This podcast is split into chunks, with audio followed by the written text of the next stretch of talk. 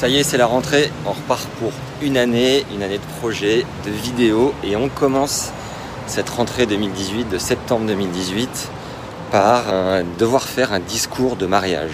Est-ce que ça vous est déjà arrivé d'avoir à faire, à dire, à écrire, à raconter un discours de mariage? Et est-ce que, comme à mon sens 99,9% des gens qui reçoivent cette mission, à la simple idée d'y penser, vous avez le cœur qui commence à s'emballer. Et bien pour moi, ça a été le cas. Ça a été le cas le week-end dernier, puisque j'étais témoin de mariage d'un ami euh, proche, et qu'il euh, est de coutume, de rigueur, que les témoins écrivent un discours, ce qui a été chose faite, et j'aimerais partager avec vous euh, la manière dont ça s'est passé, puisque eh ben, j'appréhendais vachement, et qu'au final, ça s'est quand même très très bien passé dans la mesure où le marié a adoré. Une dizaine de personnes sont venues me voir pour me dire que c'était vraiment chouette. Par-dessus le marché, ben, j'ai pris beaucoup de plaisir. On a tous les quatre pris beaucoup de plaisir, les quatre euh, témoins. La consigne donnée était la suivante, de commencer ces phrases par si j'avais à faire un discours de mariage, je raconterais ça. Je raconterais ceci, je raconterais cela. Et en fait, de faire, de se mettre dans cet état d'esprit, ça permet de, sortir des anecdotes, de se replonger dans des moments vécus, euh, assez intimes, mais euh, surtout drôles. Le but du jeu, c'est de quand même de, voilà, d'être léger, de faire rire. On a un moment du, mariage où euh, les gens ont plus envie de se divertir que de, d'entendre du drama.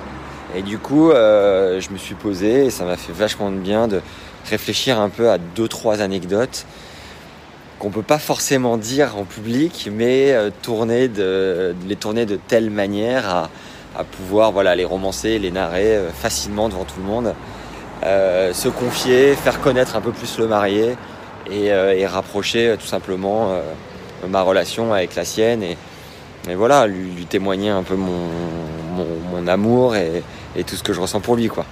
Donc je me suis posé, j'ai écrit une dizaine de lignes, ce qu'on a fait chacun de notre côté, et on s'est retrouvés le matin du mariage, donc le samedi matin, pour habiller le marié. On en a profité à un moment donné pour s'échapper, s'éclipser et euh, poser chacun nos lignes, euh, voilà, nos anecdotes, nous se les raconter. Et avec une feuille de papier, lister nos idées, lister les interventions, donc écrire une petite intro. Euh, pour l'intro, c'est bien simple, vous choisissez la personne des quatre la plus à l'aise avec l'oral, parce que c'est pas forcément un exercice intuitif. Donc euh, voilà, pour se lancer dans l'arène, c'est important d'avoir quelqu'un qui est peut-être un peu au-dessus des autres en termes d'éloquence, d'assurance.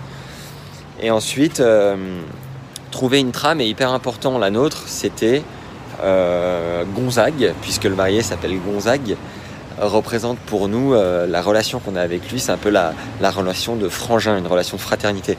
Parce que comme il est fils unique, il a à cœur de créer un peu plus que de l'amitié et de se rapprocher vraiment des gens, d'avoir un contact très, très intime. Quoi. Et euh, tout bien tout honneur, je vous rassure. Et du coup, on a évoqué chacun pour nous quel type de frangin il représentait. Le but du jeu était de le caresser dans le sens du poil, puis un peu de le, le tacler, mais gentiment.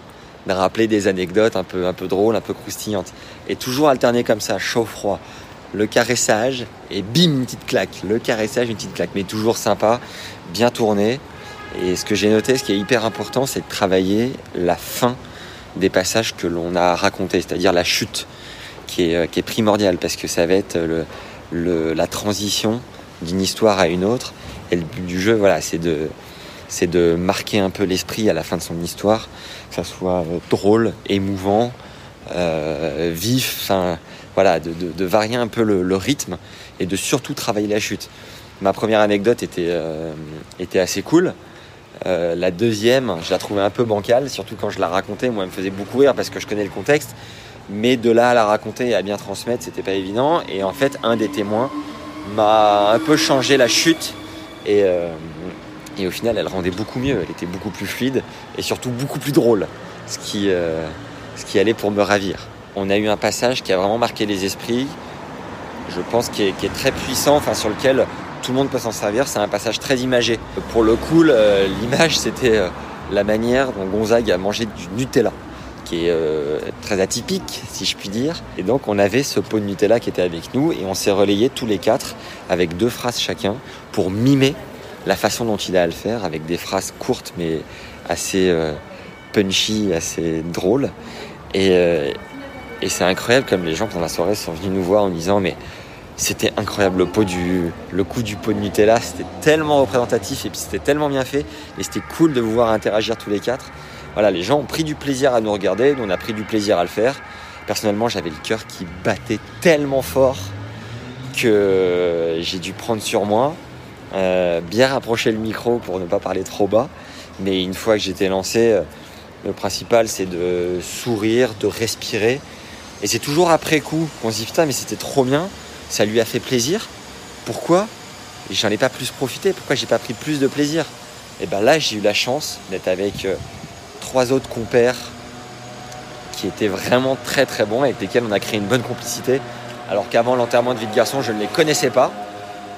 Et, euh, et, on a passé un pur moment. Vraiment, je buvais du petit lait à les écouter parce que je savais que les vannes allaient fuser et que ça allait être drôle. Et, et pour le coup, c'était vraiment très très cool.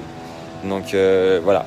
Euh, petite euh, morale de l'histoire, c'est que on a beau écrire tout ce qu'on veut, on a beau s'envoyer autant de mails, de groupes WhatsApp, de tout ce que vous voulez avant, rien ne vaudra jamais les répètes en vrai, en physique, les uns avec les autres. Non seulement vous allez créer de la complicité, vous allez vous marrer, vous allez vous roder. C'est important d'avoir une petite feuille pour lister quand même les interventions et la trame. Et en arrivant au moment clé, vous allez voir vous allez prendre du plaisir et vous allez surtout en donner et ça c'est tout ce qui compte. Voilà.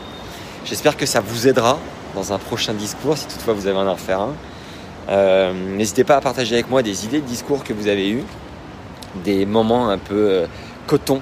Ça peut même être en repas de famille, on peut se retrouver à 5-6 devant autour de la table et c'est pas évident de prendre la parole en public.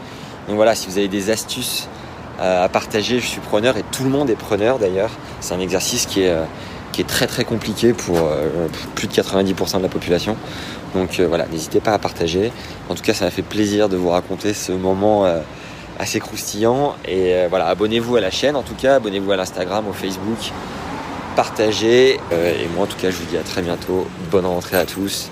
Ne lâchez rien, on y retourne avec envie, avec cœur. Et puis bah c'est reparti quoi. Ciao à tous. Bye bye.